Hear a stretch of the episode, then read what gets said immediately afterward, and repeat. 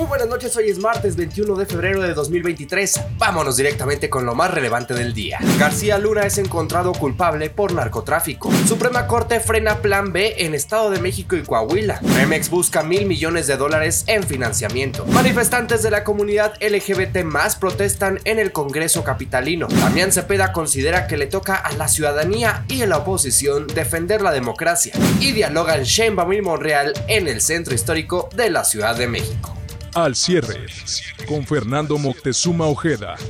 Genaro García Luna, el exsecretario de Seguridad Pública en el sexenio de Felipe Calderón, fue declarado culpable del delito de tráfico de drogas en la Corte Federal del Distrito Este de Nueva York, delito por el que podría ser condenado a cadena perpetua. En el tercer día de deliberaciones, el jurado emitió un veredicto por unanimidad sobre el exsecretario de Estado tras un juicio de tres semanas. De esta manera, García Luna fue hallado culpable de cinco delitos graves, cuatro de los cuales están relacionados con el narcotráfico participar en la dirección de una empresa criminal cuya actividad continúa hasta la actualidad, conspiración para la distribución de 5 kilogramos o más de cocaína, conspiración para la distribución y posesión de 5 kilogramos o más de cocaína con intención de distribuirla en Estados Unidos y conspiración para la importación de la misma cantidad o más. El juez Brian Cogan anunció que sentenciará al ex titular de la Agencia Federal de Investigación el próximo 27 de junio. En este sentido, el expresidente Felipe Calderón señaló a través de un comunicado que como titular del Ejecutivo Federal luchó con toda determinación en contra de la delincuencia con la ley en mano sin tregua ni distinción entre grupos. En el texto señala que jamás negoció ni pactó con criminales y descartó haber usado la investidura presidencial para abogar por los intereses del crimen organizado. Asimismo, Calderón Hinojosa remarcó que durante su sexenio combatió a todos los grupos de la delincuencia organizada, incluyendo al llamado Cártel del Pacífico, y como prueba apuntó que los delincuentes confesos que sirvieron como testigos fueron perseguidos, detenidos y extraditados en su mayoría durante su administración. Finalmente, el michoacano llamó a las y los mexicanos a no distraerse de lo fundamental, que hoy mismo las familias sufren de delitos como la extorsión, robo, violencia e impunidad de los criminales, por lo que el Estado dijo debe usar su poder para luchar contra la delincuencia y no para hacer un uso de la justicia que calificó de faccioso y que intimida a críticos y opositores. Por otro lado, le cuento que el ministro Alberto Pérez Dayan admitió a trámite un primer bloque de protestas contra el llamado Plan B de la reforma electoral presentado por senadores, diputados y alcaldes de oposición. Se trata de siete delitos de inconstitucionalidad admitidos por Pérez Dayan, que también suspendió la entrada en vigor de las reformas a la Ley General de Comunicación Social, que limitarán el gasto en este sector a apenas el 0.1% de los presupuestos de las alcaldías del país, por lo cual ni en el Estado de México ni en Coahuila, entidades que tienen elecciones este año, podrán aplicar. La Suprema Corte de Justicia de la Nación ha recibido más de 47 recursos de inconstitucionalidad y más de 31 controversias constitucionales contra el plan B de la reforma electoral del presidente López Obrador. Por lo tanto, estas modificaciones no tendrán efectos para las elecciones de este año en las entidades mencionadas. Ahora le cuento que Petróleos Mexicanos está en conversaciones con Goldman Sachs y JP Morgan Chase Co.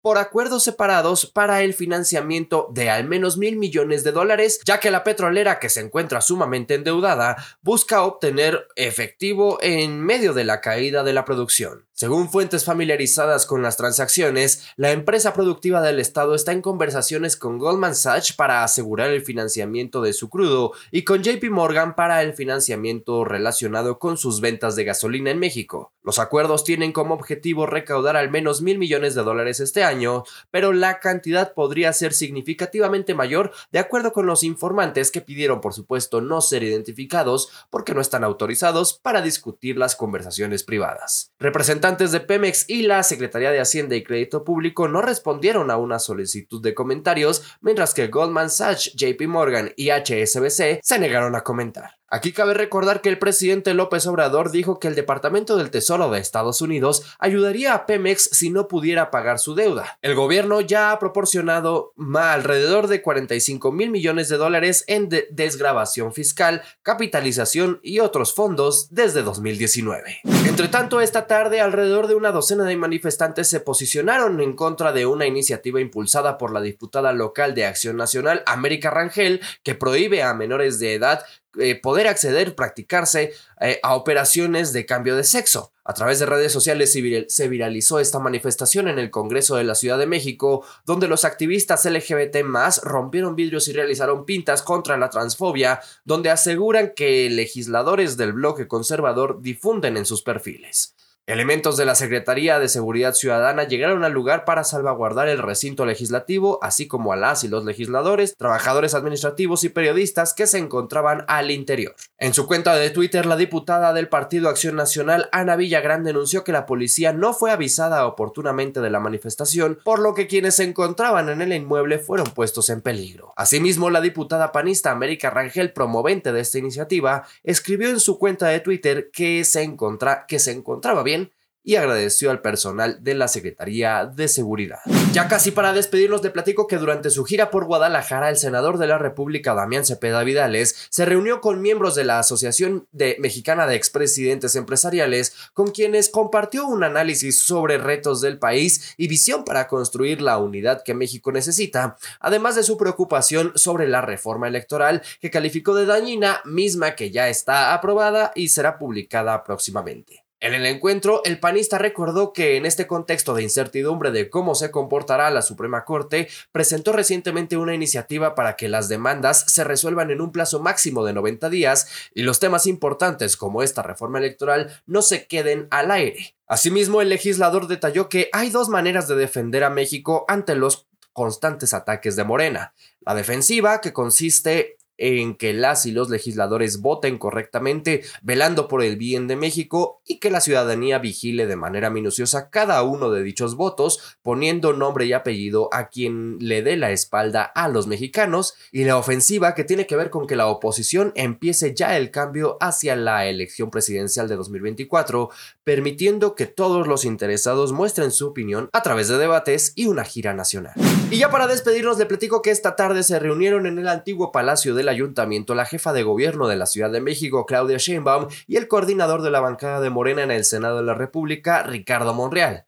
En el encuentro, el Zacatecano señaló que la unidad es la base fundamental para mantener el poder y salir victoriosos en 2024. Además, el Zacatecano señaló que con este ejercicio se pone por encima el interés superior de la nación, del país y del proyecto en el que creen, Asimismo, comentó que ambos consideraron que se debe buscar acuerdos para encontrar un mecanismo que garantice seguridad, certeza y legalidad en las encuestas. Por su parte, la jefa de gobierno, Claudia Sheinbaum, posteó en sus redes el encuentro y dijo que con Ricardo Monreal coincidimos en la importancia de la unidad en nuestro movimiento. Por mi parte, aquí ha sido todo. Yo les recuerdo que los detalles de toda esta y mucha más información la encuentra disponible, por supuesto, en fermoctezuma.news y en todas las redes sociales como arroba fermoctezumao. Que tenga una excelente noche. Pásela bien. Ahora sabes lo que tienes que saber. Esto fue Al Cierre, presentado por Fermo News.